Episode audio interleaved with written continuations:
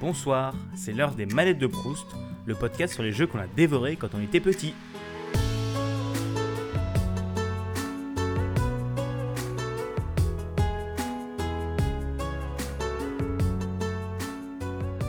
Bonjour à tous et bienvenue pour cet épisode 7 des manettes de Proust.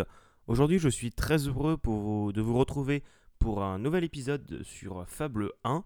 Donc Fable 1, c'est un jeu qui est développé par Lionhead Studio, que vous devez connaître pour euh, The Movies et Black and White, euh, et Peter Molineux. euh, JDG en a beaucoup parlé.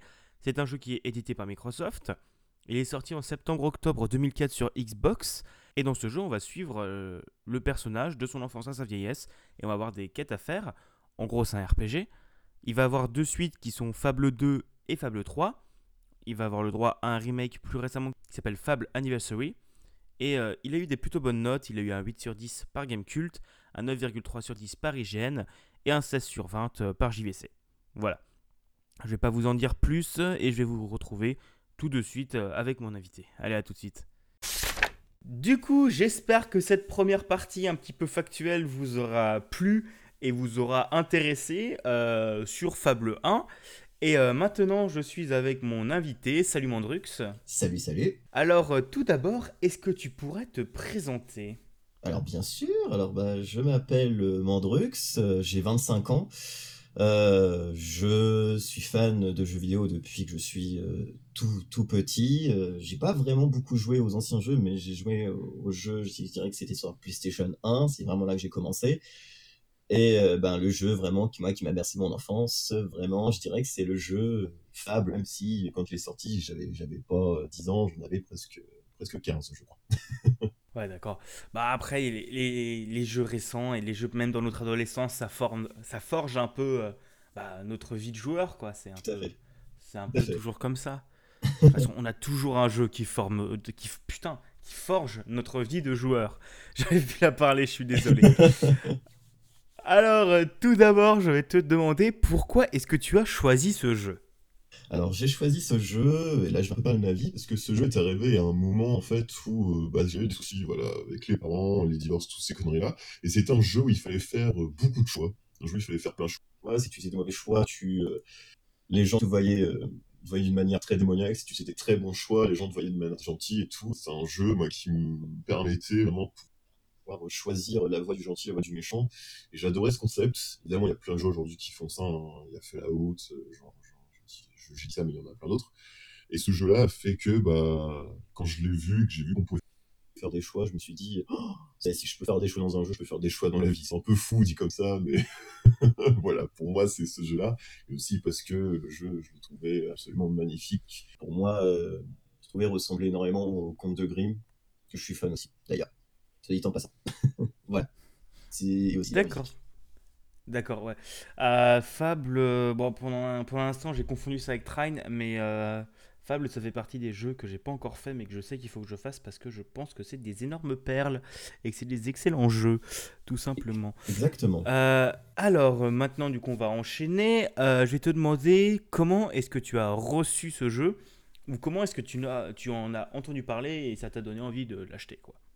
Alors du coup, ce jeu-là, j'en ai entendu parler, c'était euh, par un cousin, et il a testé, il, et il m'a dit vas-y, essaye, donc j'ai essayé, et euh, bah, c'est là que j'ai débuté euh, ce jeu, et puis il m'a dit, tu sais, il y a le 1, il y a le 2 aussi qui va sortir, et il m'a vendu ça comme un jeu, un jeu fantastique, à l'époque on jouait tous les deux beaucoup au Seigneur des Anneaux euh, sur PlayStation 2, donc il m'a dit, c'était bien fantastique, fantasy, alors joue à ça.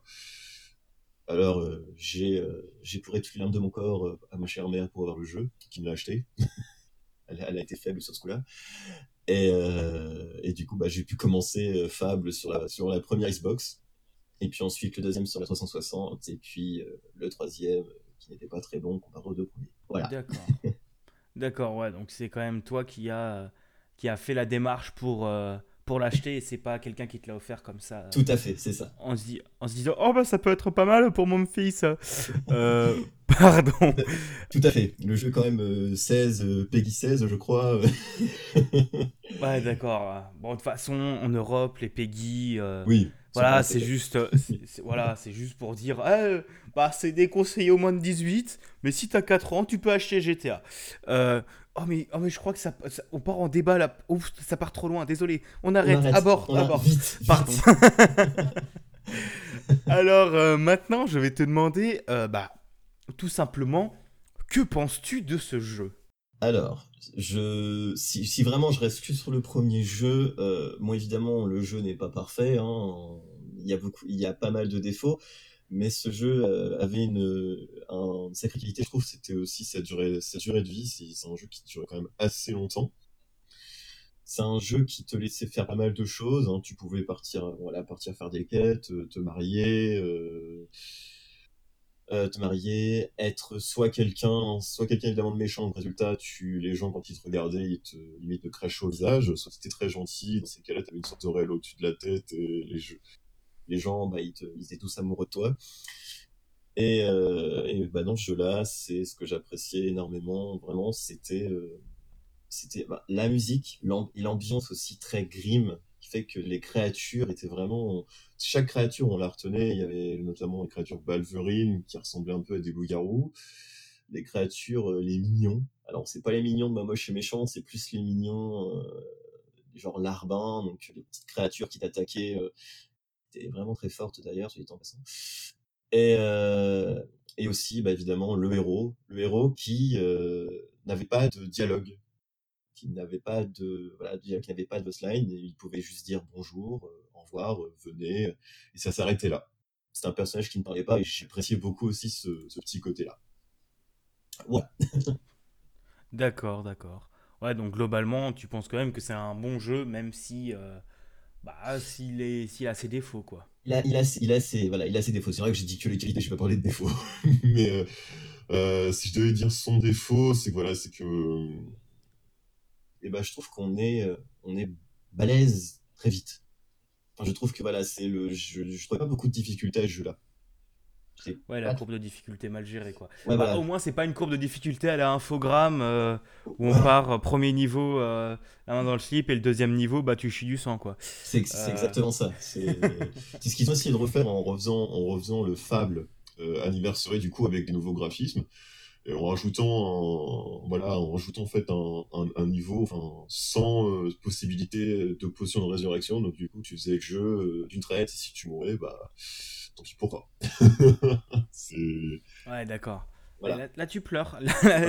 Dernier, dernier combat. Tu meurs euh, à un PV du boss. Et là tu il a il a dégoûté. Là j'ai pleuré du sang un peu quelquefois quand même.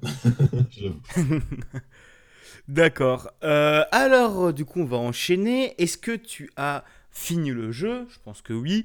Si oui, est-ce que tu l'as fini plusieurs fois? Et est-ce que ton ressenti sur ce jeu a changé au fil des parties? Alors, euh, la première partie, euh, ça a été la découverte totale. Et, moi, je suis pas quelqu'un de méchant de base, donc j'ai beaucoup de mal à aller dans l'alignement mauvais. Donc j'ai joué quasiment toujours gentil.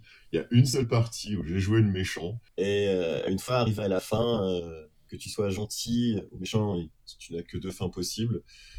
La première, la première fois que j'ai terminé, j'étais en mode waouh, j'ai l'impression de, qu'est-ce que je vais faire de ma vie maintenant que j'ai terminé ce jeu, qu'est-ce que je vais faire? Et une fois que j'ai dit allez, faut que je retente, j'ai recommencé, bah, j'ai découvert encore des nouvelles choses que je n'avais pas fait euh, la première partie. Et j'ai découvert une autre façon de jouer aussi quand on est méchant, c'est-à-dire que les choix qui s'offrent à nous sont encore différents. Donc euh, on va dans la facilité, c'est euh, bah tu peux pas aller dans cette pièce-là, sauf si t'es méchant, tu peux défoncer la porte, si t'es gentil, faut trouver une autre manière. Bon, bah, en, tant que méchant, tu vas la défoncer, tu vas aller plus vite, tu vas avoir de l'expérience plus vite parce que évidemment tu vas, tu vas tuer plus de, plus de monde, plus de gens. Et la fin, bah évidemment, euh, quand, quand moi étant gentil, la fin étant méchante, je l'ai pas aimé parce que j'ai pas aimé être le maître du mal. Donc euh, euh, en refaisant plusieurs parties au bout d'un moment, oui, on a cette petite lassitude parce que tout se ressemble, il n'y a pas vraiment de renouveau, c'est pas comme si on refaisait un Skyrim où là, 3, 4, 5, 6 parties, euh, c'est pas pareil. voilà. D'accord, d'accord, d'accord. Euh, ouais, globalement, bah, c'est. C'est un jeu narratif, quoi. Tu as des choix, tu, euh, tu fais un peu ce que tu veux. c'est... Tout à fait bizarrement, je pense que j'aurais fait le même choix que toi et que j'aurais été mal à la fin. Euh, d'accord. Bon, bah, du coup, on va enchaîner sur la, la, question cruciale qui me permet de gagner du temps sur la taille de l'épisode. sans parler. Si tu devais retenir une musique, laquelle prendrais-tu? Euh, ce serait euh, la musique du village d'Ogval. D'accord. D'Ogval. Eh ben, d'accord. Eh bien, on va en écouter un petit extrait. À tout de suite.